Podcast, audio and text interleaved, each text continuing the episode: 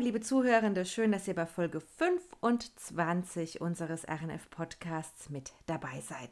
Die erste Folge im neuen Jahr. Schauen wir mal, was 2022 so bringt. Hoffentlich, äh, wie habe ich heute so schön gehört, eine Endemie und keine Pandemie mehr. Das wäre doch wirklich mal ein sehr schöner Wunsch.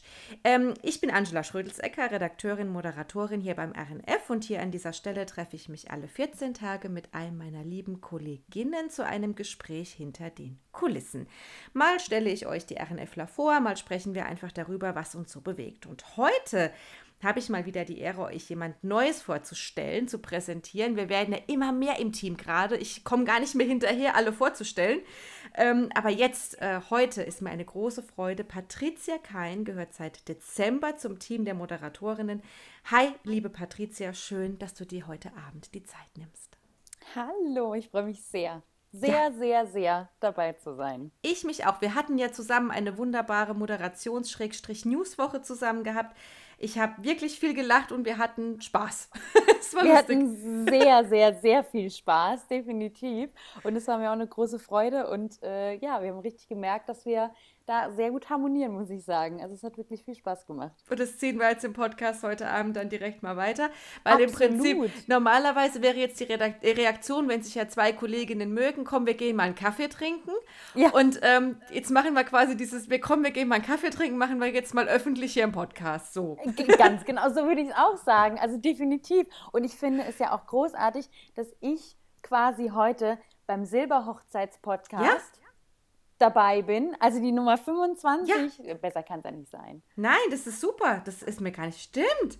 Ja, haben wir quasi Silberhochzeit. Also eigentlich du mit dem Podcast, aber ich bin quasi so die, die, heute, äh, ich bin die Kirsche, die kommt die und Kirsche. sagt, zur Silberhochzeit bin ich da. Sehr geil. Du bist meine Kirsche heute. Herrlich. Schöner hätten wir doch jetzt nicht starten können. Ja.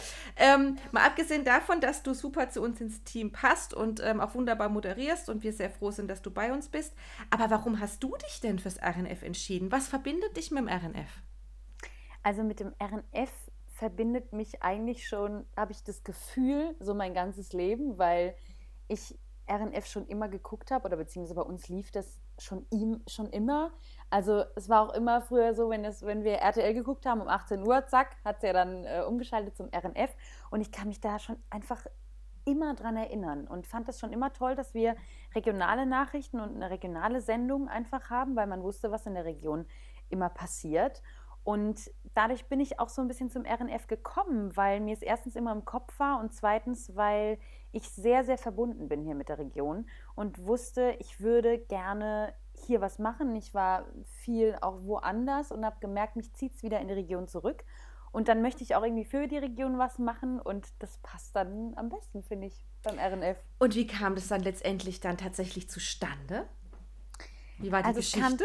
Kann, ja, die Geschichte war ein bisschen so, ich ähm, tatsächlich, ich war ja auch schon mal beim RNF eingeladen, tatsächlich als Gast mit meinem Schlagerduo damals. Und da habe ich so ein bisschen auch schon mal geschnuppert äh, im, beim RNF. Und den Ralf Kühnel hab, kannte ich ja schon und mit dem hatte ich dann mal gesprochen, letztes Jahr, schon Anfang des Jahres, und er hat gesagt, ja, melde dich nochmal.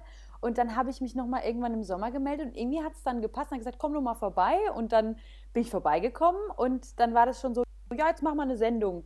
Wir gucken jetzt mal, wir nehmen auch gleich mal auf. Oh, okay, alles klar. Und dann habe ich mal einfach so aus der Hose raus eine Sendung schnell aufgenommen ja, und dann wurde das irgendwie allen möglichen Menschen gezeigt und dann haben alle gesagt, auch irgendwie passt das, glaube ich, ganz gut zu uns. Und dann habe ich gesagt, ich glaube auch, ich möchte das auch sehr gerne machen und dann zack, äh, war ich schon da quasi. Also das war so ein bisschen äh, Fügung dann auch. Also ich habe das so natürlich auch ein bisschen, habe ich geguckt, ob das irgendwie klappt, weil ich dann wirklich auch den Ansporn hatte zu sagen, ich melde mich da einfach mal so einfach aus einem ja, aus Lust heraus. Ne? Also ich hatte wirklich Bock, da was zu machen und habe gedacht, ich, ich probiere es jetzt einfach mal. Und genauso hat es dann funktioniert. Und es sollte irgendwie einfach so sein. Schön. Das ist ja. doch toll. Und ähm, vielleicht gehen wir mal so ganz an die Anfänge zurück, die dich jetzt, also ich meine, du kommst ja auch nicht so ganz ohne Ausbildung zu uns, ne? Es ist ja jetzt ja, auch nicht stimmt. so, dass du gesagt hast, oh, ich habe jetzt Lust zu moderieren und Nee. äh, ich das, sondern du bringst ja auch schon einiges mit. Aber bevor wir jetzt dahin kommen, um zu sagen, was bringt dich sozusagen auch fachlich zu uns, ne? Ähm, äh, wo bist du aufgewachsen? Fangen wir vielleicht mal so ganz vorne an. Ganz vorne. Ganz vorne. Ich bin aufgewachsen in Weinheim. Also dort Schön. auch geboren und aufgewachsen. Genau. Und äh, da auch zur Schule gegangen, Abi gemacht. Wie war da so dein Weg? Ja, also ich habe dort äh, alles an Schule gemacht, was man machen kann. und ähm, habe dort auch mein Abitur gemacht. Und es war auch eigentlich ganz eine, eine schöne Zeit in Weinheim, muss ich sagen. Aber irgendwann habe ich dann gemerkt, okay, Weinheim ist wirklich, ja, wer es kennt, eine wirklich sehr, sehr, sehr schöne, schnuckelige Stadt. Aber mich hat es dann so ein bisschen in die Großstadt gezogen. Ich wusste schon immer, dass ich mal irgendwo wohin will, wo es wirklich groß ist, wo wirklich viel los ist. Ja, und das war dann nach dem Abitur, ging es danach? Genau, ich bin di wirklich direkt, eigentlich gefühlt nach der Zeugnisübergabe, bin ich schon quasi in den Zug gestiegen nach Frankfurt, weil ich da dann eine Ausbildung gemacht habe in Frankfurt oder ein Studium gemacht habe ähm, zur Musical-Darstellerin, also Schauspiel, Gesang und Tanz. Und das war auch schon ganz klar. Also die anderen, meine anderen Kolleginnen oder Freundinnen haben dann eben noch überlegt, was würden sie gerne machen und waren dann im Ausland oder haben das und das gemacht. Für mich war immer klar, der Weg geht auf jeden Fall in die künstlerische Richtung oder auf die Bühne. Und dann habe ich mich ziemlich schnell da auch schon während der Schulzeit beworben an der Stage and Musical School in Frankfurt und ähm, ja, bin dann, wie gesagt, direkt vom Abitur, eine Woche später ging es auch schon los. Also ich hatte nach dem Abi eine Woche Urlaub, also Zeit, und dann ging schon wieder, ging schon wieder das nächste los. Warst du denn in der Schule, hat sich das schon abgezeichnet oder schon in der Kindheit äh, immer so nach dem Motto, die, die singt schon mit anderthalb Jahren irgendwie, Gott weiß was, äh, das Ave Maria runter? ähm, wir haben, man muss dazu sagen, man hat eben, bevor wir gestartet sind, hat meine Tochter hier ähm, drei Jahre ihre Eigeninterpretation O Tannenbaum gesungen. Ja, aber es war Kunst. Es, es war künstlerisch sehr wertvoll, aber es war schon eine Kunst, so gar keinen Ton zu treffen. Man muss auch sagen, das Kind ist drei, das muss sie auch nicht. Ja, es war muss sie zauberhaft. Sie hat es Ja, zauberhaft gemacht. zauberhaft. Aber ich sehe jetzt nicht, dass ich sage, oh mein Gott, sie ist jetzt schon das große Talent und sie muss nächste Woche sofort Gesangsunterricht kriegen, um das zu fördern. Wie war das bei dir? Weil ich meine, dein Papa, der ja auch schon bei mir am Podcast war, Ja. hat nämlich schon mal so ein bisschen angedeutet, du seist nicht untalentiert gewesen, schon als Kind. Naja, also ich kann das natürlich jetzt, also ich kann es aus meiner Perspektive heraus, wie talentiert ich war, natürlich gar nichts dazu sagen. Aber sagen wir es mal so, es gibt natürlich äh, Geschichten. Es begab sich zu einer Zeit. Damals dass, vom ähm, Krieg und so. damals, mir hatte ja nichts. Genau. Ähm, Zehn Kilometer zur Schule gelaufen, ohne Schuhe Genau, bei Eis und damals mit dem Bollerwagen bin ich, naja, komm.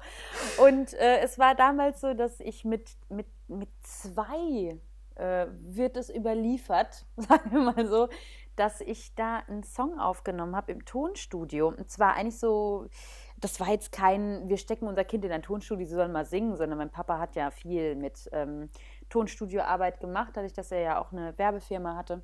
Also dein Vater Und- ist Franz Kein, Kabarettist Genau. und ähm, ja, macht auch ganz tolle Programme, Solo mit den Spitzklickern, ist schon ewig im Geschäft in Weinheim ganz bekannt, auch in der Umgebung natürlich ganz bekannt hier in der Region. Also nur mal so als, aber Ja. den Podcast einfach hören, da erfährt man ganz viel über ihn und tolle Geschichten. So. Genau, Kle- kleiner, kleiner Exkurs dazu. Das ist so lustig, weil ich sag mal so, mein ganzes Leben begleitet mich natürlich jetzt auch gerade, also vor allem, also jetzt nur hier in der Region, klar, aber begleitet mich so dieses ähm, Stigma klingt immer so ein bisschen negativ. Das soll es gar nicht sein, sondern eher so dieser Satz, ah, du, Sie sind doch die Tochter vom Kain. Mm. So, das ist ja ne, normal.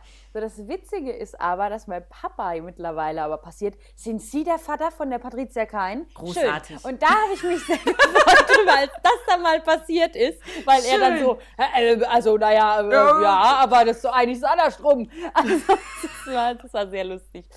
Ähm, ja, also es wurde überliefert, als ich zwei war, habe ich irgendeinen Song aufgenommen und einen kabarettistischen Song. Mein Papa, wie gesagt, macht ja Kabarett und so. Und da gab es eine Nummer bei den Spitzklickern damals und die habe ich halt immer so mitgetrellert und habe sie dann aufgenommen. Mein Papa hat es damals jemandem gezeigt, der Opernsänger war. Und der hat damals gesagt, anscheinend, oh, da könnte was draus werden, so nach dem Motto. Ach. Und ähm, genau, und ich habe auch schon tatsächlich immer gesungen und war auch sehr der Bühne zugewandt. Dadurch, dass mein Papa natürlich auch Künstler ist, ist das, ist das klar. Also ich habe das, kannte das ja gar nicht anders. Ich kenne natürlich, also wie andere, andere Berufe kennen, es ist ja oft so, dass, dass auch Lehrerkinder in Lehrerberufe treten oder so, oder egal in welchen, in welchen ähm, Bereichen. Und bei mir war es natürlich so, ich kannte halt vor allen Dingen diese ganze Bühnenwelt und Künstlerwelt. Das heißt, für mich war das ja auch immer normal. Und dadurch war natürlich auch immer mein Berufswunsch, wenn ich mal groß bin, gehe ich auf die Bühne. Das habe ich immer gesagt. Und ja. da war der Weg natürlich dann irgendwie schon geebnet, weil ich wusste, irgendwas mit Bühne werde ich bestimmt mal machen. Toll. Und ja. Und weil du sagst, dein Papa, seid ihr eng? Darf ich das fragen? Also ja. seid ihr, weil ich hatte so das Gefühl, also zumindest äh, was dein Vater so erzählt hat, ähm, ihr habt eine gute Connection miteinander, immer noch, ne? Ja, wir sind sehr eng. Also dadurch, dass natürlich auch uns der Beruf allein schon verbindet und ähm, man da natürlich auch viel viel, auf viel Verständnis trifft, weil man einfach die Seiten ja kennt. Ist auch nochmal echt was anderes. Ähm, und wir auch viel ja schon zusammen gearbeitet haben und so. Und ähm, ist da tatsächlich eine, wir stehen uns sehr, sehr gut, ja. Und äh, ich, da gibt es ja auch bestimmt noch eine Mama dazu. Ja, das weiß, gibt es auch noch Geschwister? Bist du Einzelkind? Bist du alleine? Nein, ich bin leider Einzelkind. Und ähm, ja. mit, mit, deiner Mama, ähm, kommt die da noch mit rein, wenn ihr da so eng seid, auch gerade jetzt beruflich so eng miteinander verbunden seid? Ähm, klappt es gut, so dieses Trio dann? ja, die, die kommt da auch mit rein tatsächlich. Also die hat natürlich mit dem Bühnenberuf äh, jetzt gar nichts am Hut, aber, ähm, aber die guckt sich gerne das an. Also sagen wir es mal so. Deshalb funktioniert es dann schon irgendwie. Ich glaube, das ist auch ein ähm, bisschen schwierig, wenn alle Künstler wären ehrlich gesagt. Äh, deswegen war, war das immer ganz gut, dass meine Mama eben nichts mit dem Kunstberuf zu tun hatte und die so ein bisschen immer so die Erdung reingebracht hat. Dass äh, nicht alle nicht alle einen Höhenflug kriegen irgendwie. Also nicht Höhenflug in dem Sinne, sondern einfach, dass man nicht ganz nur in diesem Künstlerischen versinkt. Das war schon ganz gut tatsächlich. Erdet. Vielleicht hat eure Mama ja. euch ein bisschen geerdet. Ich dann. glaube ja. Schön. Ähm, ja, aber dann war klar, äh, warum dann Musical? Also warum jetzt zum Beispiel nicht eine klassische Schauspielausbildung oder eine Gesangsausbildung, Studium, Musikstudium, sondern warum jetzt Musical? Also ich hatte überlegt damals, ich wollte an die Popakademie gehen ja. und ähm, hatte da auch mal einen Workshop besucht und habe mir das Ganze mal angeguckt und habe dann gemerkt, ah nee, mir fehlt doch irgendwie das Schauspiel, weil ich Gesang war immer klar, aber auch das Schauspiel sollte irgendwie dabei sein. Und dann war so, Musical ist natürlich genau das Ding, was beides vereint.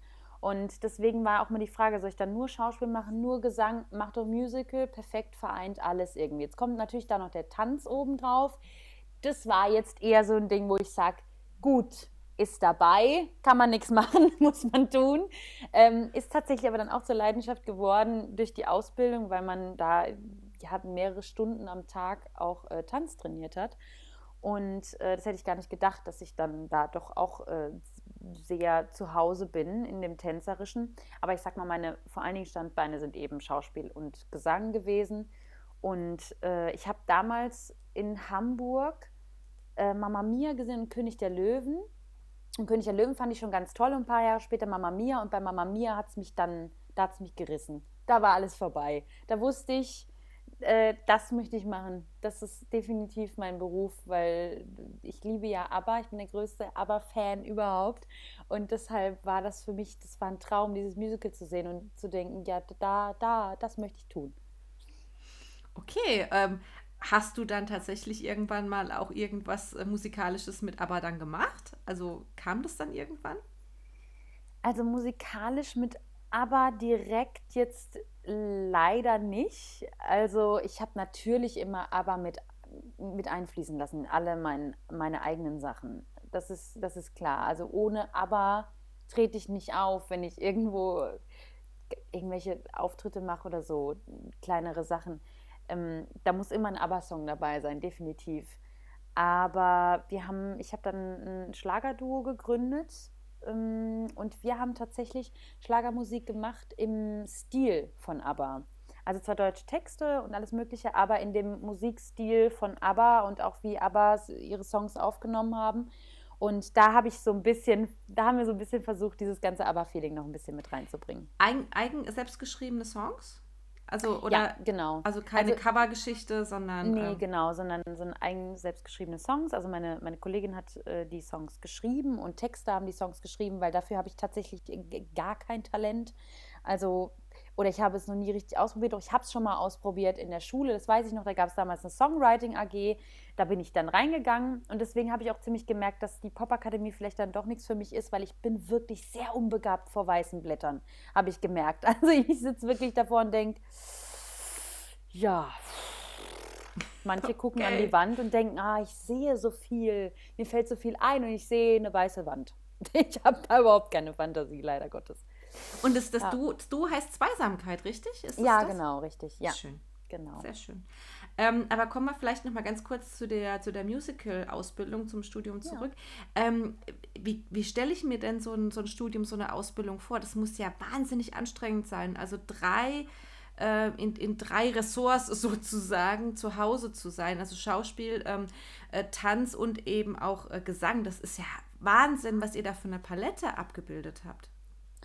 Ja, also ich finde, diese Musical-Ausbildung, also das waren tatsächlich die schönsten drei Jahre überhaupt, diese Ausbildung. Das hat so einen Spaß gemacht und natürlich war das aber auch sehr anstrengend, weil wenn man teilweise morgens um 8 Uhr mit Ballett beginnt, erstmal zwei Stunden, dann ist das wirklich echt mal erstmal anstrengend. Das muss man schon wollen. Aber muss man wirklich wollen. Aber also ich sag mal so, es ist wirklich aufgeteilt wie so ein Stundenplan. Also man hat wirklich meistens so 90 bis 90 Minuten bis zwei Stunden ein Unterrichtsfach. Und es kommt natürlich darauf an, was man für eins hat. Aber man hat tatsächlich ganz verschiedene Tanzarten. Ich habe wirklich von Ballett über Jazz, über Modern, über Stepptanz, über ähm, äh, höfische Tänze, über äh, Musical Tänze. Dance, über Hip-Hop. Also ich hatte wirklich alle Stilrichtungen, die man sich vorstellen kann und die eben verteilt über eine Woche und meistens auch jedes Unterrichtsfach zweimal und eben dann auch noch Schauspiel und ähm, Gesang. Aber da gibt es ja dann auch nochmal Untersparten. Also du hast dann Einzelschauspiel, du hast äh, Ensemble-Schauspiel, du hast aber auch Sprecherziehung. Du hast auch, also was Sprache angeht, wurden wir tatsächlich auch sehr gut ausgebildet. Was man das, dir heute anmerkt, natürlich im Moderationsjob ganz deutlich, ne? Ja, das ist wirklich ein großer Vorteil, dass wir das so gut hatten, weil das hat nicht jede Schule. Also das finde ich tatsächlich sehr, sehr gut, dass wir da viel, viel hatten mit, mit, mit Sprecherziehung und ähm, da auch wirklich drauf geachtet wurde, dass wir, dass wir wirklich richtig sprechen für die Bühne und oder für jeden anderen Job eben auch oder Moderation. Mm, und wir hatten auch ähm, also Stimmbildung richtig und äh, weil was ich ganz wichtig finde für diesen Beruf, weil das oft vergessen wird und das finde ich immer so schade, weil die Stimme ist genau das, was wir am allermeisten brauchen. Also das muss brauche ich dir ja auch nicht zu sagen. Das ja, ist ja, was so. uns äh, äh, am Leben erhält in diesem Beruf. Und wenn die nicht funktioniert, dann, dann, können, dann können wir nichts mehr machen. Und ähm, Deshalb war das ganz wichtig. Und dann gibt es eben auch noch äh, äh, Gruppensprechen und so Sachen und, und Theorie, auch Theatertheorie, Musicaltheorie und eben auch im Gesang nochmal Chor und Einzelgesang und so. Also es war wirklich so abwechslungsreich und so viel. Ich hatte so viel Unterricht und ich, wir haben gefochten. Also wir hatten richtiges Fechten und so Sachen. Wow. Also ähm, es war schon sehr, sehr sportlastig. Ich glaube, das war meine sportlichste Zeit und danach habe ich es aber auch aufgehört. ist aber auch keine sportliche Zeit mehr. Was, ähm, du bist du dann tatsächlich auch im, im Musical, also wie ging es denn dann weiter? Machen wir es mal so, also du hast dann diese, dieses Studium drei Jahre oder diese Ausbildung drei Jahre gemacht. Genau. Nach dem Abi. Und mhm. dann, was, was folgte dann? Du hast es dann abgeschlossen, bestanden. Wie ging es dann weiter? Also ich habe das große Glück gehabt, dass ich während meiner ähm, Studiumszeit schon am Theater engagiert war. Ähm, das war ein sehr großes Glück, weil die sind tatsächlich an die Schule gekommen, haben auch gecastet und so. Und ich bin da ja über Casting beziehungsweise auch über, über eine andere Freundin und Kollegin äh, reingerutscht an ein Stadttheater in, in Lahnstein. Und das ist in der Nähe von Koblenz. Und da hab, durfte, durfte ich schon während der Ausbildung spielen. Und normalerweise darf man erst nach dem ähm, vierten Semester, also nach der Zwischenprüfung quasi, erst an Häuser gehen, weil die natürlich sicher gehen wollen, dass man einen gewissen Standard hat. Oder beziehungsweise, dass man einen gewissen Stand hat, um da überhaupt bestehen zu können. Und nicht, dass es heißt, was, die XY, die ist aber nicht so gut, die ist bei dir auf der Schule, oh je, das ist aber nichts. So, deswegen, die wollten natürlich, dass man ne, viel schon kann, damit man dann erst an, an Häusern spielen darf. Und ich hatte das große Glück, dass ich schon ein bisschen früher konnte. Das konnte ich mit der Schulleitung dann absprechen, weil es wäre natürlich dann blöd gewesen, wenn ich gesagt hätte, ich habe aber noch keine Zwischenprüfung, darf noch nicht. Und die haben mich dann tatsächlich genommen und das war ein großes Glück, weil ich durch dieses Engagement immer spielen konnte. Das heißt, ich habe immer, während ich Schule gemacht habe, immer schon am Theater gespielt. Und ähm, das hat mir richtig viel gebracht, weil natürlich Learning by Doing, ich meine, das ist ja das Allerbeste, wenn man wirklich dann im, im Beruf schon drinsteckt. Und ähm, dadurch durfte ich dann auch nach der Ausbildung, wurde ich dann quasi wie so übernommen, in Anführungszeichen. Und dann war ich erstmal am Stadttheater und habe da gespielt bis 2017, glaube ich, äh, einige Produktionen. Und dann bin ich so langsam wieder in die Region zurückgekehrt und habe dann da angefangen, äh, Engagements zu haben. Genau. Also du hast es tatsächlich geschafft, daraus auch wirklich einen Beruf zu machen, der dein Auskommen ähm, gesichert hat, sozusagen. Ja, da war ich auch sehr, oder bin ich heute noch äh, total dankbar, weil das ja auch kein, also kein Garant ist, wenn man eine Ausbildung hat und wenn man die abgeschlossen hat. Ich meine, es ist in jedem anderen Bereich ja auch so, dass man dann diesen Job auch machen darf. Und da hatte ich wirklich großes Glück, dass ich das immer machen konnte. Und Welch, immer in dem Job arbeiten konnte. Das, das ist wirklich, weil ich kann mir schon vorstellen, klar, man hat dann zwar eine gute Ausbildung, aber es gibt wahrscheinlich einfach auch nicht genug Engagements für die ganzen Menschen, die jedes Jahr eine Ausbildung machen und die ja sowieso auch schon auf dem Markt sind. Also von daher ähm, ja. kristallisiert sich dann, glaube ich, doch relativ schnell raus, wer kann es packen und wer nicht. Aber du hast ja offenbar da einen super Start hingelegt. Respekt. Ja, ich hatte, also ich hatte wirklich Glück, weil wenn wir wissen, dass es wirklich, glaube ich, nur, ach, es ist ja so eine geringe Zahl an, ich glaube, 30 Prozent der, der, der Schauspieler und so, äh, SchauspielerInnen sind wirklich beschäftigt an Häusern. Und da hatte ich echt Glück, weil die Stücke sind ja auch meistens so leider Gottes ausgelegt, dass ich sag mal, 70 Prozent Männeranteil und 30 Prozent Frauenanteil. Und es ist tatsächlich in der Ausbildung natürlich genau andersrum. Mhm. Und das heißt, die Männer haben deutlich bessere Chancen, ja. einfach durch das Angebot äh, Jobs und Engagements zu bekommen. Definitiv, definitiv, ja. Und deswegen, ich bin da auch wirklich sehr, sehr dankbar für, dass ich das, ähm, dass das alles so irgendwie funktioniert hat bei mir. Schön. Wel welche Menschen haben dich jetzt auf deinem Weg besonders inspiriert? Das ist, das ist, eine, ja, ja, das ist, das ist, eine, das ist eine gute Frage. Ähm, wenn man übrigens als, als Gast immer sagt, das ist eine gute Frage, dann ist das einfach immer, weil man keine Antwort drauf weiß. Aber es ist, ähm, ja, ja ist so, aber es ist so, ist, wer hat dich begleitet? Wer waren so die Menschen, wo du sagst, oder bei denen du sagst, ähm, wow, die, die haben schon ihren Anteil dazu gehabt, dass ich jetzt da bin, wo ich bin, so ein Stück weit. Ja, Oder welche, also, welche Begegnungen haben dich besonders beeindruckt vielleicht? Auch gerade am Theater, Schauspieler oder andere Menschen, die du kennengelernt hast? Mhm. Also es ist tatsächlich witzigerweise so, dass man ja immer so eine Illusion am Theater mit sich trägt und man denkt, oh Gott, wenn ich den XY kennenlerne oder sonst irgendwas, dann, oh Gott, das wird bestimmt ähm, ganz toll.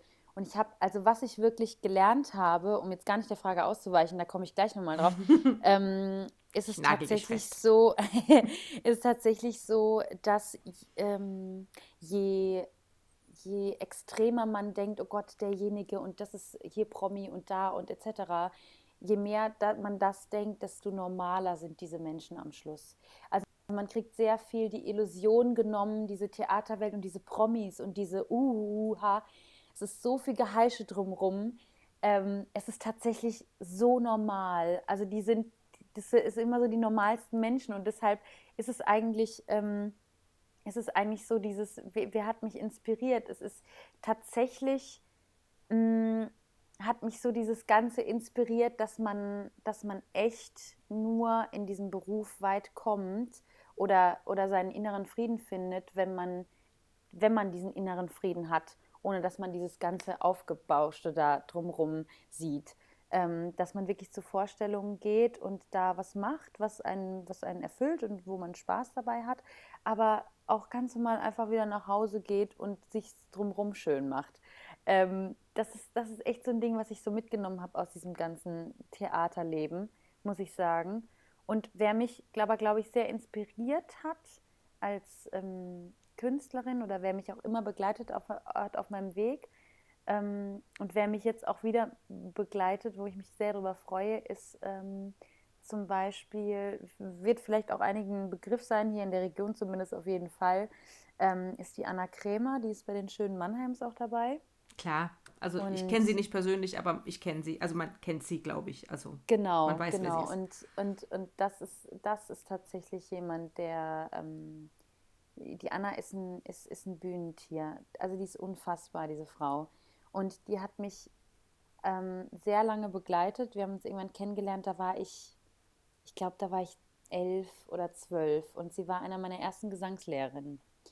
Und Anna hat mich schon immer total inspiriert.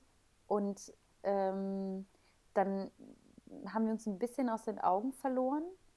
Und dann haben wir uns aber wiedergefunden und äh, sind seitdem noch stärker verbunden, habe ich das Gefühl. Und sie ist wirklich jemand, die, ähm, die unf unfassbare Künstlerseele ist und auch ein unfassbarer Mensch. Und ich glaube, also wenn mich jemand inspiriert hat, dann wirklich sie, glaube ich. Das ist äh, so die, die Wegbegleiterin, die, ja, die mich echt am meisten inspiriert hat. Schön. Ähm, es klingt so ein bisschen, als, ähm, als brauchst du keine Hobbys, weil du eigentlich das, was du, glaube ich, am liebsten tust, auch machst. Ähm, aber stimmt das? Also gibt es noch andere Tätigkeiten in deinem Leben neben der Bühne? Also ich meine, du hast gesagt, sportlich, okay, die, die Karriere war dann nach dem Studium vorbei. ähm, aber gibt es noch was anderes? Ich weiß nicht, spielst du gerne Schach oder irgendwie, ich weiß nicht, hast du irgendwelche anderen Hobbys, ähm, die dich noch begeistern? Also tatsächlich ist es ja wirklich so, dass wenn man so an Anführungszeichen sein Hobby zum Beruf macht, ist es immer so ein bisschen schwierig, weil man dann eben keine Hobbys hat, ganz genau. Und ähm, das ist aber auch manchmal so ein bisschen bisschen gefährlich tatsächlich. Also klar ist und dadurch, dass das Berufsleben dann so, wow, das ist ja unfassbar, was wir erleben dürfen, ist ja wirklich krass. Und ähm, deswegen, glaube ich, liegt man auch gerne zu Hause auf der Couch und guckt irgendwelche Serien sich an, weil man von seinem Beruf schon immer so geflasht wird, sage ich mal. Ähm, deshalb bleibt für Hobbys eigentlich nicht ganz so viel Zeit oder es wäre ein bisschen Zeit da, aber ich habe jetzt nicht unbedingt welche, wo ich sage, genau, Schachspielen oder äh, keine Ahnung. Lange äh, Strandspaziergänge, ein gutes Buch lesen. Genau, lange Strandspaziergänge würde ich machen, wenn es hier einen Strand gäbe. Dann würde ich halt nicht Nee, aber ich glaube, also ein Hobby von mir, und ich glaube, das kann man, ich weiß gar nicht, ob man das als Hobby bezeichnen kann. Achtung. Aber, Achtung. aber ich bin leidenschaftlicher Produkttester. Und ich meine oh, das, ja, das ganz ernst. Toll. Und ich, nicht, nicht so, ah, ich habe da mal was gesehen und teste das aus. Nein, nein, nein, nein. Ich bin wirklich tatsächlich jemand, der sich hinsetzt, guckt, ab wann gibt es was Neues. Also ich weiß schon, auch das Ganze ist, mein ganzes Jahr ist schon geplant. Ich weiß schon, was wo rauskommt. Wer was Ferrero macht, was hier macht, ist egal. Oh Gott, Markennennung, darf ich das überhaupt? Keine ja, aber Ahnung. Kein Problem. Ich glaube, das ähm, sei dir verziehen. Aber wo, wo, woher weißt du das? Wo, wo, äh, gibt es ja, da Presseveröffentlichungen? Ja, es gibt, verschiedene, es gibt verschiedene Seiten tatsächlich, wo man weiß, wann was rauskommt. Das ist Produktneuheiten und so Sachen. Und da kann man schon immer gucken, was wann rauskommt. Und wenn ich weiß, okay, der Riegel kommt zum Beispiel jetzt im Januar raus, dann bin ich ab dem 1. Januar wirklich, fahre ich in jeden Supermarkt und gucke, wo es diesen Riegel gibt. Also ich habe wirklich schon, also das, ich mache das wirklich ganz, ganz extrem. Also das ist nicht so mit, ja, wenn es den mal, wenn, ich, wenn der mir mal über den Weg läuft, dann kaufe ich den, sondern ich bin dann wirklich in der ganzen Region unterwegs und fahre in jeden Supermarkt. Und ich weiß auch schon, ich habe mittlerweile, weil ich das ja schon jahrelang mache, habe ich mittlerweile auch schon die Supermärkte, wo ich weiß, zum Beispiel in dem wenn, wenn dann gibt es in dem als erstes. Oder also da brauchst du nicht hinfahren, weil die brauchen ewig, bis die neuen Sachen kommen. Also ich weiß das schon ungefähr in der Region, wo was verteilt ist. Und dann ähm, fahre ich die Supermärkte an und gucke, dass ich das so schnell wie möglich irgendwie kriege. Und wenn ich gar nicht warten kann, dann bestelle ich es mir schon, aber das passiert selten. Aber wir haben darüber tatsächlich die letzte Woche sogar gesprochen. Mhm. Du warst nämlich auch furchtbar traurig, dass Hasloch nicht mehr das durchschnittlichste Dorf quasi der äh, Deutschlands ist und dass jetzt da irgendwie, wie heißen die GfK? Ich will jetzt GFK. nichts falsch, ich will jetzt, ja, genau, GfK, GfK, da jetzt quasi äh, ihre ganze Forschung zurückzieht, es keine eigenen Werbespots und vor allen Dingen auch keine noch unveröffentlichten Produkte dort gibt zum Produkttesten. Du wolltest da immer mal hin, ne? Ich finde das so traurig, ganz genau. Ich wollte da schon immer mal hin, natürlich, weil ich wusste das ja. Das Mecker eigentlich Und für dich, ne? Definitiv, so. definitiv. Und ich wollte da immer, aber wie es halt mit Mecker ist, jeder will mal hin und kommt nicht hin. Ich, ich habe es wirklich nie geschafft, da hinzugehen und hatte dann im Dezember endlich mal irgendwie einen freien Samstag und habe äh, zu einer Freundin gesagt, pass auf, wir fahren heute nach Hasloch, ich will da jetzt unbedingt mal hin. So, und dann haben wir geguckt und dann hieß es, die GfK zugemacht. Also die haben das äh, nicht mehr in Hasloch. Die haben das beendet. Und das kann echt nicht wahr sein. Wirklich, ich versuche das, das seit Jahren. Und jetzt ist ausgerechnet, jetzt wo ich wirklich mal hin will, haben sie gesagt, wir beenden das Ganze das war der, einer der traurigsten Tage tatsächlich, glaube ich, für mich. Oh Gott. ja. Ah, ja. Tja, kann man nichts hm. machen. Aber das würde ich so als ähm, Hobby bezeichnen, wirklich, weil das nimmt auch sehr viel Zeit. Das ist das abgefahrenste Hobby, was ich, glaube ich, in diesem Podcast hier gehört habe bisher. Also, aber es ist genial. Ich finde es super. Ich, ich habe das noch nie, also ich, ich glaube, ich muss das jetzt auch mal ausprobieren. Also ich glaube, mir würde das auch Spaß machen. Also ja, also ja, definitiv. Also ich, ich sag mal so, es ist vorwiegend bei mir, ähm, teste definitiv fast alles, aber vorwiegend sind es natürlich Süßigkeiten und Getränke. Okay. Das ist so das, was, äh, was ich teste. Spannend. Und vor allen Dingen mhm. komplett konträr zu Amazon und Onlinehandel. Du gehst ja. vor Ort in die Geschäfte. Ganz genau. Sehr schön. Ähm, jetzt haben wir erfahren, was du sonst noch so machst ja. in deiner Freizeit. ähm, du moderierst, ähm, ich weiß nicht, ich glaube, so, so eine Moderationswoche wahrscheinlich im Monat etwa bei genau. uns. Ne? So ist wahrscheinlich genau. so der Plan. Mhm. Ähm, was machst du noch? Das kann ja nicht alles sein. Da tut sich ja noch mehr gerade bei dir. Magst du mal so ein bisschen erzählen, was du sonst noch so machst?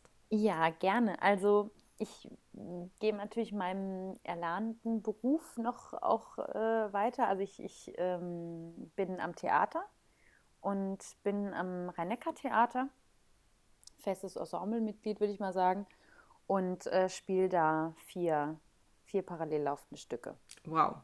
Vier ist aber auch schon beeindruckend vier, vier ist eine große Zahl. Immer wenn ich es ausspreche, denke ich, oh Gott. Und dann, aber so im normalen Ablauf ist es eigentlich, ist es eigentlich ganz cool. Also es sind tatsächlich Stücke, die einfach äh, immer laufen. Das heißt, ich spiele fast jedes Stück zweimal im Monat. Und ähm, genau, deshalb komme ich immer so auf so Minimum ja, sechs Spieltermine ungefähr im Monat. Und was macht ihr? Also was spielst du da? Was sind das für Stücke? Was sind das für Rollen, die du da übernimmst? Also es sind tatsächlich ähm, drei Comedy-Musicals, die ich dort spiele. Ähm, das sind alles selbstgeschriebene Stücke von Markus Beisel, wird dem einen oder anderen auch sicherlich ein Begriff sein, alias Silly Bouvier. Und äh, dem gehört das Theater und der schreibt die Stücke auch alle selbst und ganz fantastisch. Und äh, genau, da spielen wir einmal, spiele ich bei Raumschiff Sonderpreis. Das ist so eine kleine Star Trek Comedy Musical-Sache, also so ein bisschen abgewandeltes Star Trek, würde ich mal sagen. Und dann spiele ich in Kollegen Kollegen. Das ist so ein Büro-Comedy-Musical. Also jeder, der den Büroalltag kennt, der, der findet das, glaube ich, sehr, sehr, sehr, sehr lustig. Das ist auch, auch eine schöne Geschichte, weil ich dieses Stück geprobt habe und ähm, habe, also ich kenne diesen Büroalltag natürlich nicht. Also das ist mir ja nicht so großartig bekannt, dadurch, dass ich ja immer nur Bühne und Proben und so und habe diese ganzen Witze auch teilweise überhaupt nicht verstanden. Und wir haben diese Premiere gespielt und die Leute lachen sich weg, weil sie natürlich diesen Büroalltag kennen. Und ich habe darüber erstmal kennengelernt, ah, okay, so läuft es anscheinend ab. Das fand ich immer sehr, sehr spannend. Die Leute sich da weggeschmissen haben bei dem Stück und wir alle so beim Proben so, ja, ja, okay, wenn das witzig ist. so. Und ähm, genau. Aber die Menschen konnten sich damit identifizieren, offenbar. Super, ja, auf jeden Fall, auf jeden Fall. Und mittlerweile habe ich es auch verstanden, sagen wir es mal so, was da alles lustig ist. Und ähm, genau, und dann spiele ich noch äh, Monum the Musical. Das ist ein Musical über Mannheim. Und das, dieses Stück liebe ich, weil ähm, man lernt so viel auch in diesem Stück. Das ist wahnsinnig witzig natürlich. Es ist in Dialekt gespielt, was ich liebe. Also es ist auf Monomerisch gespielt und ähm, hat ganz tolle Songs. Und wie gesagt, man lernt so viel über unsere Stadt. Das ist wirklich der Wahnsinn. Also jeder geht da raus und sagt, ach Gott, das wusste ich überhaupt nicht. Das wusste ich gar nicht. Ich habe so viel, hab so viel gelernt heute. So. Und ähm, genau, und das, das vierte Stück, was ich spiele, ist äh, Gut gegen Nordwind. Das ist ähm, auch ein, ein Bestsellerbuch gewesen von Daniel Glattauer. Sagt vielleicht auch dem einen oder anderen was. Und ähm, dazu gibt es ein Bühnenstück. Und das war tatsächlich so ein Herzensstück von, also ich spiele es zusammen mit Markus Beisel. Und es ist so ein bisschen ein Herzensstück von uns. Und da haben uns, glaube ich, beide so ein bisschen einen Traum erfüllt, dass wir das während der Pandemie, weil es ja dann schwierig war, äh, Stücke auf die Bühne zu bringen. Und das ist ein Zweierstück. Und das durften wir spielen. Und das ist quasi so ein bisschen aus der Not herausgeboren. Und das ist tatsächlich unser Baby so ein bisschen. Und das lieben wir zu spielen. Und ähm, die Leute lieben es, glaube ich, auch. Und das ist so ein bisschen so ein Herzensstück gewesen. Und da freuen wir uns auch immer, wenn wir das spielen dürfen. Ja, und du arbeitest auch als Regisseurin, ne? Also das ist, äh, habe ich zumindest mal, ich habe ein bisschen, natürlich. Stimmt, du ne? hast recht. Ich habe mal ein bisschen so ein bisschen gesurft im Internet, was so aufploppt, wenn man Patricia Kein eingibt. Und da kam auch Regisseurin bei raus. Also das auch. Das stimmt. Also ich führe Regie bei ähm, dem Kabarettensemble von meinem Papa bei den Spitzklickern. Und eben habe auch Regie geführt bei meinem Papa sein Programm. Also ich mache vorwiegend ähm, Comedy und Kabarettregie. Genau, weil das so da, da, also ich, das ist ja das Fach, bei dem ich wirklich zu Hause fühle. Also Comedy ist so mein, mein Genre, tatsächlich. Das kann ich mir bei dir auch total gut vorstellen, weil die Woche war wirklich lustig mit dir. das ist, Huh, zum Glück. Also, das ist, immer, das ist bei Comedy immer, immer ein großer Vorteil, wenn man ein bisschen lustig ist. Das ist ja, immer gut. Das ist schon, also wirklich, ja. ich kann mir das bei dir auch echt total gut vorstellen. Ich kann mir vorstellen, dass ich wirklich mich da einen Abend, die der Zuhörer um mich beömmel. Also das kann ich mir total gut vorstellen. Also, ja, also, also Comedy ist, ist wirklich ähm, ist meine große Leidenschaft. Also tatsächlich auch bin ja mit Comedy natürlich groß geworden, das ist klar, da wird auch der Humor natürlich sehr geprägt. Also ich habe früher ja schon auch immer Comedy-Sendungen und Kabarett-Sendungen geguckt.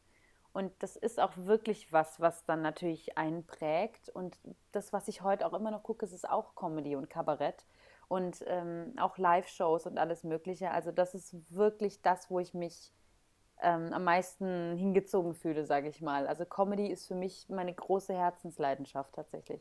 Ja, und da, da ist natürlich auch, ich, wir wollen jetzt gar nicht viel über deinen Vater heute sprechen, es geht ja um dich, aber, ähm, aber trotzdem ist da natürlich auch diese Brücke auch ein Stück weit da. Wie ist denn das, wie kann man sich das denn bei euch beiden vorstellen, gerade wenn du als Regisseurin arbeitest? Also ihr kritisiert euch dann auch vielleicht mal und, und, und seid vielleicht auch mal, klappt das? Wenn man so als Vater und Tochter ja. ist man ja doch sehr nah und da ist Kritik manchmal, also ich sage immer, man sagt, man sagt leichter du Arschloch als sie Arschloch, also von daher, wenn man sich nahe ist, ist es ja manchmal auch so ein bisschen, ne? Wie, klappt es gut, dass ihr da so zusammenarbeitet? Er, erstaunlicherweise, und ich glaube, wir waren beide skeptisch, klappt das sehr, sehr gut. Schön. Ähm, Witzigerweise irgendwie ja, weil ich glaube, ähm, weil mein Papa ein ganz großes Vertrauen in mich hat und der weiß, dass ich weiß, was lustig ist. Das ist puh, sage ich da mal. Und der mich natürlich auch irgendwie witzig findet, zum Glück.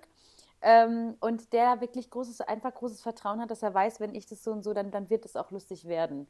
Und ähm, weil ich natürlich verschiedene Blicke drauf habe. Ich habe natürlich äh, meine Humorebene, die, die vielleicht ja ein bisschen anders ist zu einem, normal, zu einem normalen Humor, sage ich mal. Ähm, aber ich kann zum Glück immer abstrahieren und kann gucken, was ist denn aber, also der Humor, sag ich mal, der breiteren Masse oder so. Also ich, ähm, dadurch, dass ich mich in dem Fach wirklich tatsächlich ganz gut auskenne, äh, klappt das irgendwie gut. Und er, ähm, ja, erhält da, glaube ich, auch viel von mir und deshalb funktioniert das auch. Weil er dann sagt, okay, wenn du das so sagst, dann, dann okay, dann ist das so. Und ich glaube, ähm, wir sind wahrscheinlich beide, es ist ja immer, ich glaube, jeder ist ja ein bisschen schwierig, was Kritik angeht oder so. Das tut immer weh. Das ist ganz klar. Das ist ganz natürlich und ganz menschlich. Ähm, aber ich glaube, ich kann Kritik auch ganz gut rüberbringen, so ein bisschen. Vielleicht liegt es auch daran. Also das ist immer so ein Toll. bisschen, man muss immer was positiv sagen und dann, dann eine kleine Kritik noch mit dazu. Und so, so funktioniert es auch, glaube ich. Also ähm, da muss es einfach immer ich glaube, wenn man empathisch ist und da irgendwie so ein bisschen ein kleines Händchen noch dafür hat, dann glaube ich, funktioniert das ganz gut. Und so eine kleine Schleife außenrum macht. Genau. dann, äh, dann, dann kommt es gleich. Ja, aber schön, aber schön, dass es gut funktioniert. Also das, ja. ähm, das ist immer toll, wenn, wenn dann gerade in der Familie man auch gut zusammenarbeiten kann. Das finde ich auch. Das, das ist dann auch eine, eine, eine, Bereicherung. Ähm, Backstage-Geschichten die will man natürlich immer hören. Also auch da muss ich sagen, die beste Geschichte kam da von deinem Vater, der mir irgendwie erzählt hat, dass er irgendwie eine Zahn-OP auf dem Klo vom Auftritt hatte. Ja. Ähm, oh Gott. Ich Gott, fand, also das werde ich nie, also diese Geschichte, die werde ich, glaube ich, nie vergessen, die er da erzählt. Aber ich dachte, das war wirklich wow, als sie da irgendwie ein halbes Feldlazarett aufgebaut haben auf dem Klo und oh, ihn da ja. irgendwie die, den Zahn gemacht haben. Also völlig absurd, aber ja.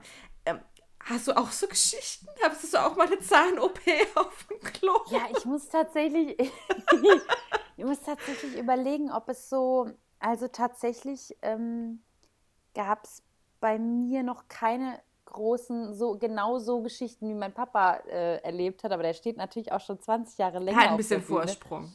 äh, genau, deswegen ist es noch nie so riesig was passiert. Ich müsste jetzt tatsächlich überlegen, ob es irgendwas gab, aber es, es gibt eher witzige Geschichten ähm, äh, hinterher. Also eher so ja, oder hinterher. Aber, aber, aber hinterher, was dann passiert.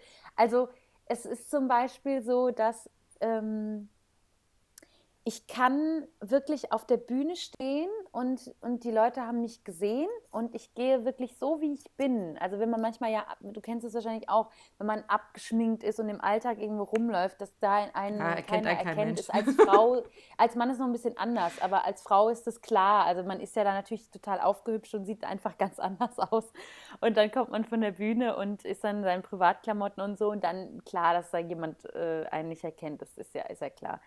Aber ich kann tatsächlich oft von der Bühne wirklich so, wie ich aussah, runtergehen und die Leute erkennen mich nicht mehr, obwohl sie gerade noch fünf Minuten vorher für mich geklatscht haben.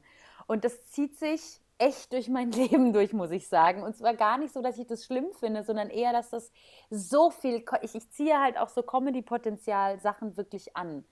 Und entweder sehe ich sie mehr als andere und es passiert jedem anderen genau dasselbe, nur ich kann sie vielleicht noch mehr nehmen, weil ich da einen anderen Blick dafür habe. Also es sind genauso Dinge wie zum Beispiel, hm, wenn ich auftrete, zum Beispiel manchmal mit meiner, mit meiner äh, Kollegin, die ist blond. So, und ich habe auch einen Podcast mit einer Freundin und äh, der Podcast heißt Die zwei Blonden, die niemand kennt. Und wir sind beide braunhaarig, weil uns immer das passiert, dass wir mit irgendwelchen blonden Leuten verwechselt werden. Und es ist mir tatsächlich schon so oft passiert, dass die Leute nach einem Abend, den wir gerade gemeinsam erlebt haben, ich auf der Bühne und sie im Publikum, wir über diesen Abend reden und ich sage, ja, es war wirklich total schön und so und wie auch immer. Und mich dann die Leute fragen am Ende des Gesprächs, haben Sie den Abend auch gesehen? Und ich dann sage, ja, ich, naja, ich stand da ja oben, auf der, ich von da ja oben. Auf, der Bühne. Und dann kommt wirklich, man denkt, es kann nicht schlimmer werden. Und die Leute sagen dann, ach, waren Sie die Blonde? Nee, das, äh, nee, weil ich, weil Sie, wie Sie mich ja gerade sehen, bin ich ja, bin ich ja rothaarig, aber komm, egal. Und es gab wirklich schon Sachen, wo Leute zu mir gesagt haben, also, Sie sind, Sie sind die Patricia Kallen? Nee. Also, also in der Zeitung sind Sie immer blond. Warum nee, halten dich die Leute nee. für blond? Ich weiß, ich, ich Was ist da los? Ahnung. Dieses Blond, wirklich, das, das, das, das zieht sich durch mein Leben. Und ich habe, und die schönste Geschichte, glaube ich, die es jemals geben wird, war nach einer Vorstellung da standen meine Kollegen um mich rum und es war eine Frau, die war total begeistert von der Vorstellung und hat, hat da wirklich über den grünen Klee gelobt, ne? Meine ganzen hier und sie waren ganz toll und sie waren auch, was sie für eine Stimme haben, ganz, ganz, ganz, ganz, ganz toll. Irgendwann bemerkte sie, dass ich auch dabei stehe, guckt mich an und sagt, und sie hatte wirklich schöne Schuhe.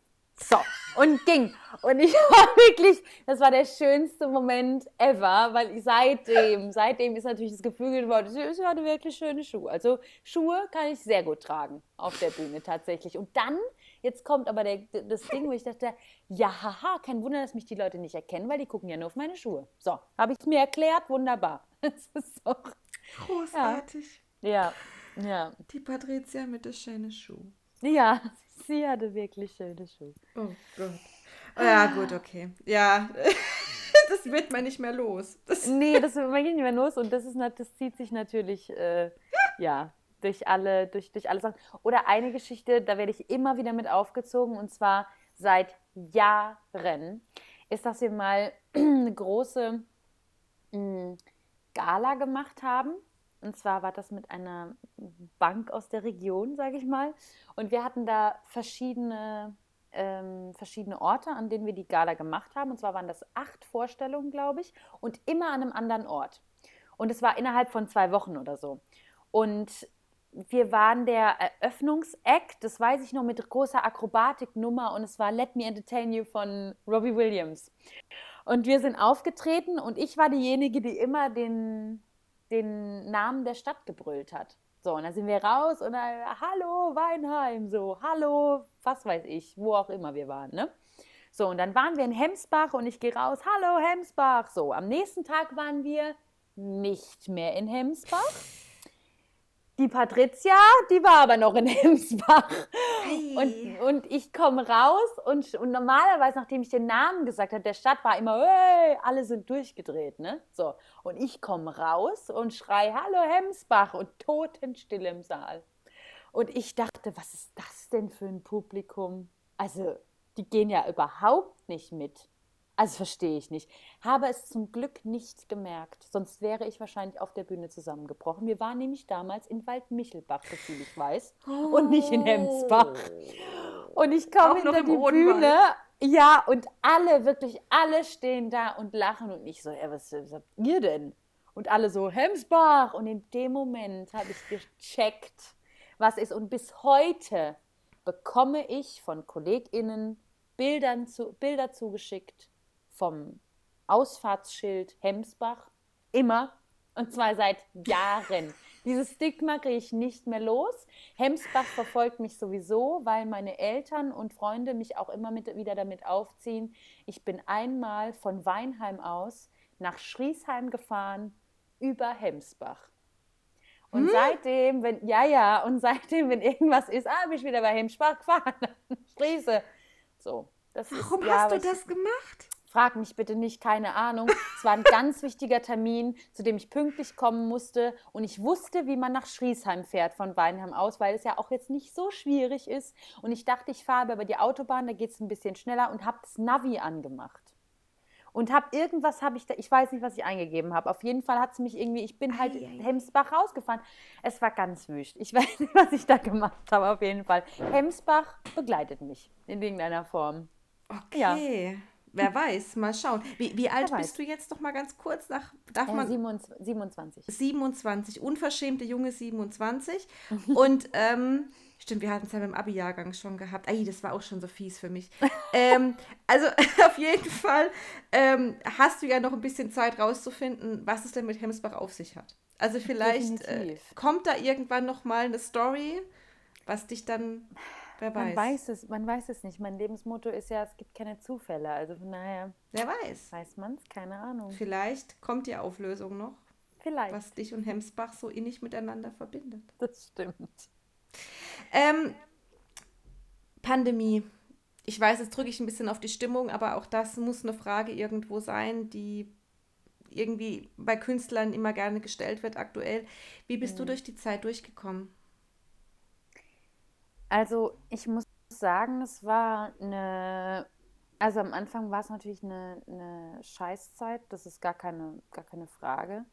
jetzt im Nachhinein gesehen, muss ich sagen, möchte ich die Zeit überhaupt nicht missen und habe fast alles ins Positive umgekehrt, sagen wir es mal so, weil, wie, wie ich schon gesagt habe, es gibt keine Zufälle, es hat alles seinen Grund, warum es passiert. Und tatsächlich war das bei mir auch so. Also jetzt im Nachhinein weiß ich, für was diese Pandemie gut war und was man, für was man Sachen anpacken konnte, die man vorher einfach hat fallen lassen oder einfach nicht beachtet hat.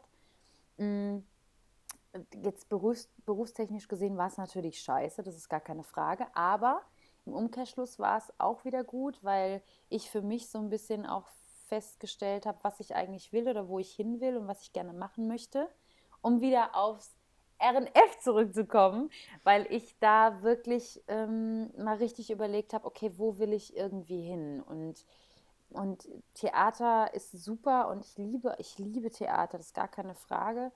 Ähm, und ich mache das auch gerne und trotzdem ist dieses Moderationsding schon immer bei mir gewesen. Also ich habe auch schon immer moderiert, vor allen Dingen Live-Sachen. Und habe da immer gemerkt, das ist wirklich meine größte Leidenschaft von allen Sachen, die Moderation. Und habe gemerkt, ich möchte da hin. Ich will, will was machen, was mit Moderation zu tun hat. Und das habe ich so während der Pandemie eigentlich rausgefunden. Und deswegen hat mich mein Weg da auch äh, hingetragen zum RNF. Und ähm, ja, und habe das dann wirklich fokussiert und habe gewusst, ab dem Zeitpunkt X, ich möchte das machen und ich werde es irgendwie in irgendeiner Form, egal wie, schaffen, äh, einen Moderationsjob zu kriegen. Egal wie. Und habe dann hm, mich echt überall mal umgeguckt und habe alles Mögliche, hm, habe alles möglich gemacht, um zu sagen, wie schaffe ich es, wie schaffe ich es, das hinzukriegen. Und, ähm, und das ist genau das Ding, wenn man seine Gedanken ausrichtet darauf, was man wirklich will und man wirklich sich mal Gedanken macht, was möchte ich eigentlich und das dann auch aussendet und auch ähm, sich dahinter klemmt und wirklich sich ganz vom Herzen her sicher ist, dann erreicht man das auch. Und das habe ich auch während der Pandemie gelernt und ich habe das auch geschafft und deswegen bin ich auch der festen Überzeugung, dass das funktioniert. Und das war, glaube ich, so das, was während der ganzen Zeit so ähm, ja das Positive war, dass man sich neu ausrichten konnte. Also man hatte jetzt mal die Chance, mal sich wirklich Gedanken zu machen. Musste man ja auch. Man musste sich mit sich beschäftigen. Ging ja gar nicht anders. Hattest du denn jemals einen Plan B, wenn es mit der Bühne, mit der Schauspielerei, Sänger, Gesang, wenn das alles nicht geklappt hätte? Gab es jemals irgendwie noch einen anderen Beruf, den du dir hättest vorstellen können? Ja, also ich hätte mir, ich hätte auch irgendwie andere Berufe gern gemacht. Also ich wäre äh, super gerne Friseurin geworden tatsächlich. Das wäre ein Beruf gewesen, den ich sehr gerne ergriffen hätte. Mm, und habe auch schon mal ein bisschen mit meiner Freundin im Friseurladen gearbeitet. Und das ist auch immer noch ein Beruf, der mir sehr nahe steht, also den ich auch immer noch total liebe. Ich finde den ganz toll. Und es ist ein super kreativer Beruf und ein ganz toller Beruf. Das wäre so das gewesen, was ich gerne noch gemacht hätte. Aber jetzt mal so ganz wirklich gab es eigentlich nie einen Plan B. Ich habe einfach immer darauf vertraut, dass, und das mache ich auch heute noch, ich vertraue immer darauf, weil ich weiß, es wird irgendwas kommen. Wird, wird irgendwas, wird, wird, geht, geht, wenn eine Tür zugeht, geht eine andere auf. Und das habe ich noch nie anders in meinem Leben erlebt. Toll. Ich hatte übrigens auch nie einen Plan B. Ich wollte Siehste? immer Journalistin werden. Das, also ich bin zwar zwischendrin auch mal anders abgebogen. Ich habe tatsächlich auch mal ein Semester Jura studiert, habe aber wahnsinnig schnell gemerkt, dass das überhaupt nicht. Ich habe halt gedacht, weißt du, mit Journalismus, das ist, ob du da einen Job findest. Und, weißt du, da kamen dann solche mhm. rationalen Überlegungen. Klar. Studierst du lieber Jura, machst was Gescheites. Mhm. Aber habe dann total schnell gemerkt, nee, du musst wieder auf den Weg zurück. Und ähm, also von daher kann ich das gut verstehen. Ja, man hat so manchmal so Gedanken, okay, was würde ich, aber so richtig, so tief in einem drin weiß man, das ist es, was man tun möchte. Und ich äh, glaube, ja, ich glaube, dass, ja, ich glaube, dass es echt ähm, wichtig ist, dass man sich fokussiert und wirklich versucht, alles auf eine Karte zu setzen. Und wenn du dir, wenn man sich mal anguckt, ähm, egal wer es ist, ich glaube, das ist so das Erfolgsrezept. Wenn man sich immer noch ganz viele andere Türen offen hält, dann wird es nichts. Ich weiß nicht, woran das liegt, kann ich dir nicht sagen, aber ich bin der festen Überzeugung, dass, das, ähm, dass es so ist. Dass man einfach da ein bisschen vertrauen muss. Ja, und auch ein bisschen den Biss haben muss, zu sagen, ich, ich, ja. ich gehe jetzt diesen Weg mit allen Konsequenzen. Das ist auch ganz, wir haben ja immer wieder Praktikanten oder mhm. PraktikantInnen und ähm, wenn die fragen, ja, was muss ich tun? Ich würde auch so gerne Journalist, Journalistin werden. Ich, ich sage immer so, die, das Grundding, du hast, es gibt wenig Jobs in der Branche. Man muss auch sagen, die Bezahlung ist so semi. Also mhm. das große Geld verdienst du da nicht. Ja. Ähm, zumindest nicht, wenn du jetzt vergleichst, wenn du jetzt irgendwie als Anwältin oder was auch immer arbeitest oder bei ja. SAP, das, das sind Gehälter, das kannst du mit dem nicht vergleichen, das ist ganz klar. Aber du hast einen coolen Job, der sehr viel Spaß macht, aber du musst auch damit lernen, dass, damit arbeiten, dass du keinen 9-to-5-Job hast. Du musst einfach auch ein bisschen mehr machen, du musst investieren. Und dann hast du aber, also wenn du es wirklich willst, dann ziehst durch. Aber du musst es auch schon wollen. Also halbherzig geht halt nicht. Ja. Und ähm, ich glaube, ähm, das verbindet vielleicht auch so ein bisschen die Bühne, auch so ein bisschen mit dem Journalismus, so ein ganz kleines bisschen. Also, dass man sagt, man muss wirklich da auch den Ehrgeiz haben, um sich durchzuboxen. Ja, ich glaube auch. Das stimmt. Da hast du absolut recht. Ja. Das ist, ähm, ja, und jetzt bist du ja quasi sogar die Brücke noch gegangen. Jetzt machst du ja quasi auch noch, äh, hast du das, das Metier erweitert mit Moderation. Sehr ja, schön. Genau. Ähm, was gefällt dir denn beim RNF besonders gut? Also was schaust du gerne bei uns? Was magst du beim RNF?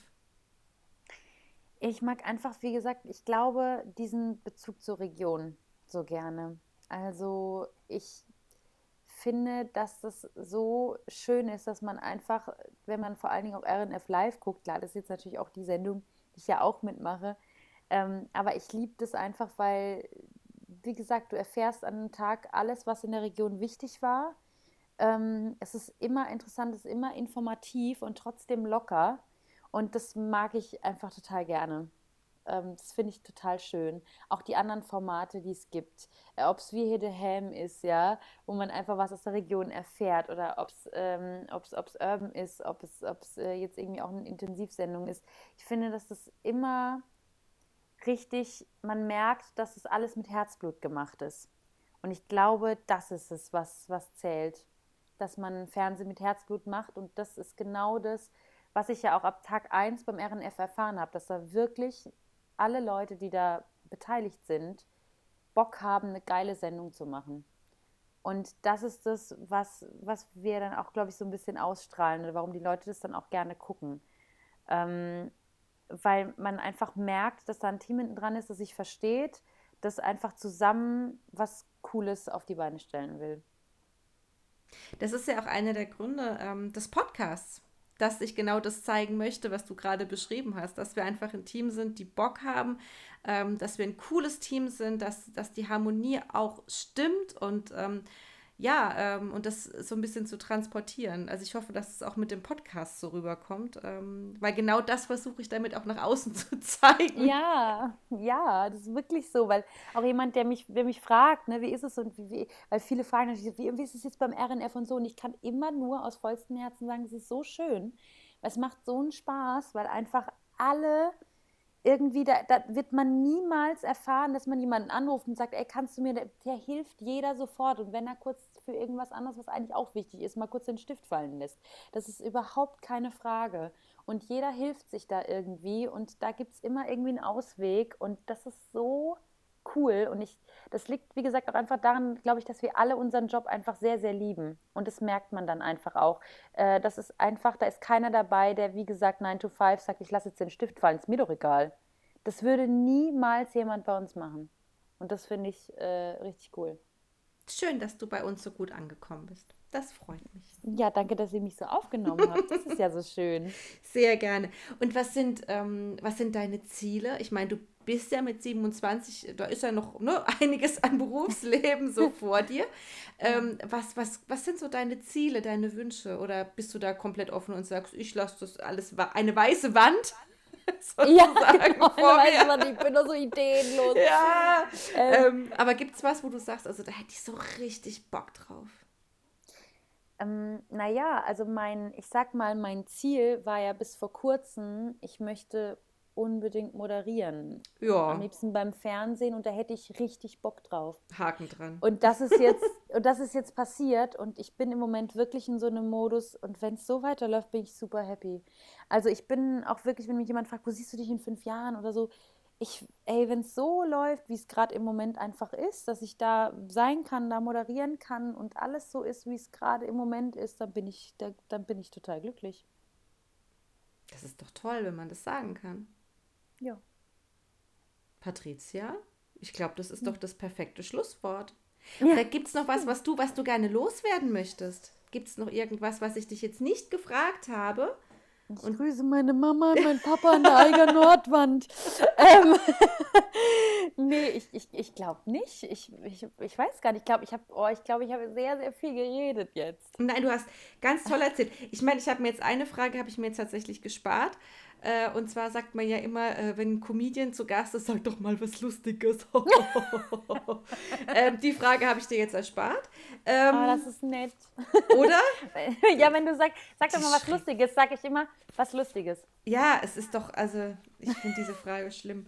Ähm, weil auf, es gibt doch nichts Schlimmeres als auf Knopfdruck so, ne? So Knopf drücken und jetzt kommt ein Witz. Also Ja, weil das ist so, das ist immer so cool, weil ich, ich verstehe das, also ich kann das total verstehen, wenn jemand sagt, ja, sagen Sie, Sie sind doch hier, äh, hier, Comedy und so, sag doch mal, erzähl mal einen Witz. So, das ist so geil, weil du sagst ja auch nicht zu einem Fliesenleger, leg doch mal so eine Fliese. Genau. Geil, Kannst, zeig mir Ja. mal, wie das geht. Ähm, ist natürlich, der Vergleich hinkt natürlich auch irgendwie, aber trotzdem ist es natürlich immer so ein bisschen, ähm, ja, ist trotzdem immer so ein bisschen lustig, weil wir stehen natürlich irgendwie anders in so einer Öffentlichkeit, ne? Wie gesagt, du kennst es ja. Und, äh, und man wird ja auch immer so bewertet. Ähm, was ich, ich finde es so, ich liebe das, ich finde es total schön, wenn jemand sagt, oh, super, und ich habe es gesehen und tolle Sendung und so. Das finde ich wirklich, das ist ganz herzallerliebst, wenn das, äh, ne, so, das ist ganz toll. Aber ich finde es, äh, trotzdem ist es manchmal immer ja so ein bisschen, bisschen witzig, weil man manchmal ja denkt, ja, ist ja auch mein Beruf. Weißt du, es ist Ja. so einfach, ist ja auch mein Job. Ja. Ähm, ne, weil die Leute manchmal so überrascht sind, dass man das ja so gut macht. Ich immer denke, ja, aber haben hab wir ja das auch gelernt. gelernt. Ja, ja es ist, aber Ja. genau, genau so ist es. Also auch, man hört ja gar ich könnte es vor der Kamera nicht und so. Und dann sage ich, ja, und ich könnte jetzt nicht irgendwie, keine Ahnung, äh, in deinem Unternehmen irgendwelche komplizierte Projektleitung machen. Aber du kannst es, Ja, weil du genau. hast es studiert, du hast es gelernt und, ähm, und ich kann halt da stehen und kann was erzählen. Das ist halt das, was ich gelernt habe. Genau, Also, genau. Wir können ja dafür andere Sachen nicht. Genau. Genau. Meine, meine, meine Patentante hat letztens auch zu mir gesagt, ah, das, was du da mal, also vor der Kamera stehen, das könnte ich nicht. Wo ich sage, ja, und deshalb bist du ja auch in der Schule angestellt. Das ist Ich genau könnte niemals Lehrerin oder Erzieherin sein. Ich würde ausrasten. Ich würde ausflippen. Also ja, es gibt so viele tolle Berufe, die könnten wir niemals. niemals. Also und ich habe so einen viel. heiden Respekt davor. Ich auch. Ich auch. Ich habe vor so vielen Berufen so einen Heidenrespekt. Und, äh, und das finde ich immer so krass, weil wir werden ja immer so, uh, und toll und ah, und Fernsehen und Moderation. Und dann denke ich immer so, ja, aber es gibt so viele Berufe, die sind so viel ehrenhafter, als äh, wir, wir, wir stehen halt nur einfach in der Öffentlichkeit, man sieht uns halt im Fernsehen. Klar ist das dann auch toll für die Leute und so, das verstehe ich ja auch. Aber es gibt so viele Berufe, die es echt mehr verdient haben, mehr in den Fokus gerückt zu werden. Weil du gerade gesagt hast, Friseurin. Wenn ich mir Mhm. überlege, die stehen jeden Tag acht, neun, zehn Ja, Stunden, stehen, die haben mit, haben, müssen kreativ sein, müssen auf jeden Kunden eingehen, müssen jeden Kunden glücklich machen und, und, und und müssen dann noch das, Ja. das Know-how haben und so. Das sind so Berufe, die werden also selbstverständlich in unserer Gesellschaft irgendwie so, so hingenommen. Ja. Ähm, und richtig gute Friseure machen da ganz, ganz tolle Jobs. Und ähm, ja, deswegen fand ich es toll, dass du das vorhin gesagt hast. Ähm, das ist, äh, ähm, das ist, die haben ihren Job genauso gelernt wie wir. Ja, ganz genau. Es, man darf nicht vergessen, es ist halt auch, es ist auch ein Handwerksberuf. Den Absolut. kann man einfach lernen. Klar muss man vielleicht, bei uns, das weiß ich nicht genau, aber vielleicht muss halt ein Funken Talent da sein. Das muss bei anderen Berufen vielleicht nicht ganz so da sein. Das kann sein, weiß ich aber nicht. Habe ich ja nie gelernt. Ähm, Es ist auf jeden Fall ein Vorteil, wenn man ein bisschen Talent mitbringt. Aber es ist auch einfach ein erlernter Beruf. Ja, ganz genau. Und es ist schön, dass du ihn bei uns ausübst. So. Ja, ich freue mich auch sehr. Patricia, schön, dass du dir die Zeit genommen hast. Ja, gerne. Und ähm, vielleicht quatschen wir an anderer Stelle hier einfach noch mal ein bisschen äh, über andere Dinge noch. Ich mache ja auch jetzt immer wieder häufiger mal ein Update zwischen rein. Da sprechen mhm. wir dann auch, ähm, was so die letzten 14 Tage uns so bewegt hat. Vielleicht sehen wir uns da an der Stelle hier vielleicht nochmal. Ich komme sehr gerne wieder zu dir. Bist herzlich eingeladen. Danke. Es war mir eine Freude, dass du hier warst, liebe Zuhörende. Das war unser RNF-Podcast Folge 25. Vielen Dank ähm, fürs Dabeisein. Bleibt alle gesund, werdet gesund, wie auch immer. Tschüss und auf Wiedersehen.